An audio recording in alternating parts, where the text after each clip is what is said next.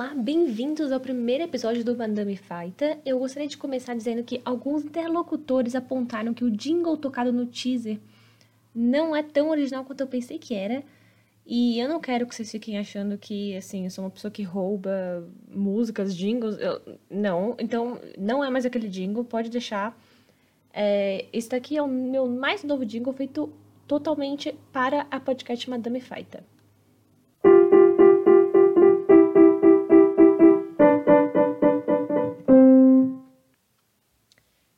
Dias eu tava andando perto da minha casa e em uma parede aí tinha um cartaz, tinha um pôster falando Clube da Leitura. E aí tinha o horário, né? Toda terça-feira, 5 da tarde, bonitinho. Asterisco. Leitura do livro não é obrigatória.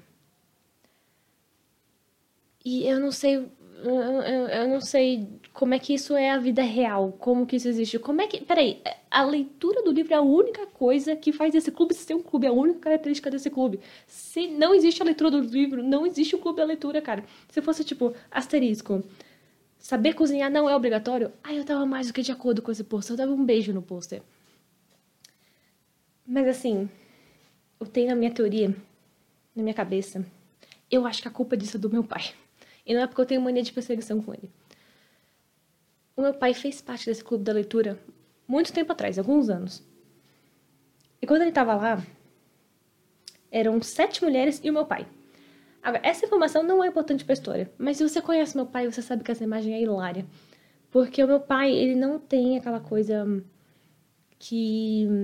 É aquela coisa que adulto tem, sabe? É vida social. Ele não tem. Então ele estava ali numa sala, bonitinho, com umas sete mulheres ativas, sociais, e o meu pai com carinha de CDF, bonitinho, de óculos, tipo, eu não sei falar com pessoas. Enfim, eles estiveram no clube da leitura, eles estiveram lá um mês para ler um livro específico. E dali um mês eles ter uma reunião para discutir o livro. Um mês se passou, todos eles se reuniram. E cada pessoa atrás da outra levantou, abriu a boca e admitiu que na verdade não tinha tido tempo para ler aquele livro, porque a agenda é muito ocupada, é muito cheia de coisa para fazer. E na verdade esse livro era meio que, tipo, profundo demais para mim, tá ligado? E não deu certo, não consegui ler. É... Todo mundo falou isso e eu queria analisar essas justificativas. A primeira, sobre o livro ser muito profundo, muito denso. Eu, dei uma olhada nesse livro, eu dei uma lida e existem dois tipos de autores. Existe o autor que escreve com amor, sabe? Querendo assim que todo mundo, que a pessoa aprecie seu livro, que goste, que queira ler mais, que compre mais livros. Existe outro autor que pensa assim: cara, a melhor maneira de escrever um livro é tendo um dicionário aberto do seu lado para que você consiga traduzir cada parágrafo que eu escrever, porque eu odeio todos os meus leitores. E esse, no caso, era o autor que estamos falando agora. Então, essa justificativa tá checks out, tá? tá? Ok, tudo certo. Continuando, a segunda justificativa. De que estava muito ocupada, uma agenda muito ocupada para conseguir ler aquele livro. E você pode pensar, Cíntia, por que, que se alguém tem uma agenda tão ocupada assim, por que quer se meter num clube da leitura? Só que, mano, você não sabe com o que, que ela tá ocupada. Você não sabe. Ela passou o dia inteiro ajudando o filho na feira de ciências da escola, se matando ali, tá exausta. Ela vai no banheiro só para retocar a maquiagem ela lava a mão, olha no espelho, vê o seu reflexo e ela pensa: Meu Deus, eu não leio um livro faz tantos anos. Eu preciso mudar minha vida. E é assim que você vai parar em clube da leitura. Está cheio de pessoas que simplesmente querem mudar a vida delas. É tipo um culto, mais ou menos. O meu pai, por outro lado, ele não, ele não queria mudar a vida, ele estava completamente sem nada o que fazer, ele não estava nem um pouco ocupado. Ele estava aposentado. Se você tem um homem aposentado dentro da sua casa, você sabe que ele, eles praticamente perdem o sentido da vida deles, eles não têm mais o que fazer e ficam se intrometendo em assunto que não é deles. Então, aos poucos, eles vão atormentando cada membro da sua família. Então, esse frango que você tá fazendo aqui tá meio tostado demais. Não, peraí, eu acho que eu sei fazer melhor. E resolve te dar orientações de como fazer um frango, como se você nunca tivesse feito um frango na sua vida. Não, e as cortinas na sua, na sua, no seu quarto. Não, e o cobertor que tá aqui, acho que, acho que tem uma maneira certa de fazer o negócio da cama. Meu Deus do céu, me deixa em paz. Vai fazer alguma coisa da vida, sei lá, vai um clube da leitura, que tal? Assim, uma ideia, clube da leitura. E foi assim que meu pai foi parar no clube da leitura. Então, depois que cada pessoa foi lá e admitiu que não tinha lido livro, porque não tinha tido tempo, e que o livro era muito profundo, um nível muito avançado para ele. Meu pai chega e fala: Eu li o livro. E achei ele bem chatinho, pra ser sincero. E foi assim que aquele cartaz se deparou com um asterisco em que a leitura do livro não é mais obrigatória, graças ao meu pai. Ou pelo menos é isso que eu gosto de pensar que foi o que aconteceu. O meu pai, ele, ele. Eu leio os livros que eu gosto. O meu pai não. O meu pai, ele começa um livro e ele pensa: bom, eu não gostei dele, só que eu já comecei, então acho que agora eu vou simplesmente ter que sofrer. E aí ele lê até o final, porque ele não tem mais o que fazer da vida. Eu, as poucas vezes que a gente lê alguns livros juntos, eu tentei puxar assunto e ficava tipo, ah, você tá lendo aquele livro, né, cara, que legal. É... Que, você já chegou naquela parte? Ali, pra aquela parte, ah, sim, aquela parte. Aí eu, é, né, aquela parte, né, tipo, meio que assim, no, no meio do livro. Aí ele, não, na verdade era mais no começo, né, perto da metade. Mas, assim, tipo, talvez assim, na página 50, mais ou menos. Aí eu, ah. Aí ele, ah. E aí eu desisto de falar com ele sobre qualquer coisa. Ele é engenheiro, né? Quando ele encontra com amigos dele, que ele não vê fazem anos, anos.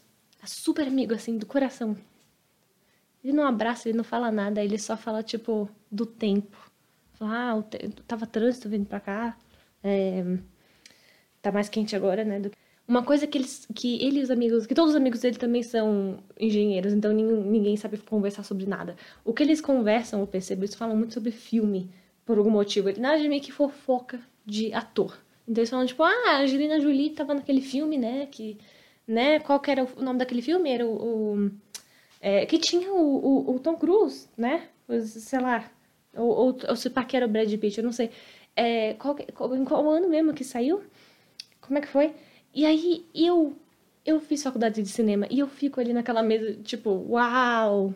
Se apenas houvesse alguma pessoa que tivesse estudado por anos filmes e cinema que pudesse responder a sua questão. Mas eles não querem saber, eles não querem ouvir, porque esse não é o ponto. O ponto é a gente não tem assunto, então a gente vai ficar enrolando aqui até dar pelo menos umas três horas e fingir que a gente conversou.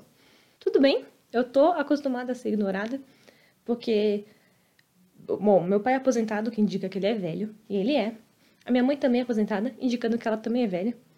E você estaria certo, assumindo isso. Os dois são velhos. E o que acontece quando você chega em certa idade, você para de conseguir ouvir as pessoas. Só que eu ainda sou nova. Eu sou obrigada a traduzir tudo que meus pais falam, porque ninguém se ouve nessa droga dessa casa. Vocês já assistiram? Alguém já assistiu um filme que chama Família Bélier? É um filme francês em que todo mundo é surdo na casa o pai, a mãe, o irmão. E a menina é a única que consegue ouvir bem. E ela tem que ficar traduzindo tudo para todo mundo em, em linguagem de sinais. E é isso que eu faço. Eu não sei linguagem de sinais, mas eu tenho que fazer mímica o dia inteiro, o tempo todo. E ninguém me ouve. Cara, história real que me aconteceu. Uma vez eu lembro de estar sentada entre meu pai e minha mãe numa lanchonete, pré-Covid. Tava sentada entre meu pai e minha mãe. Meu pai na esquerda, minha mãe na direita. E aí eu viro pro meu pai e falo, ah, pai, você tá.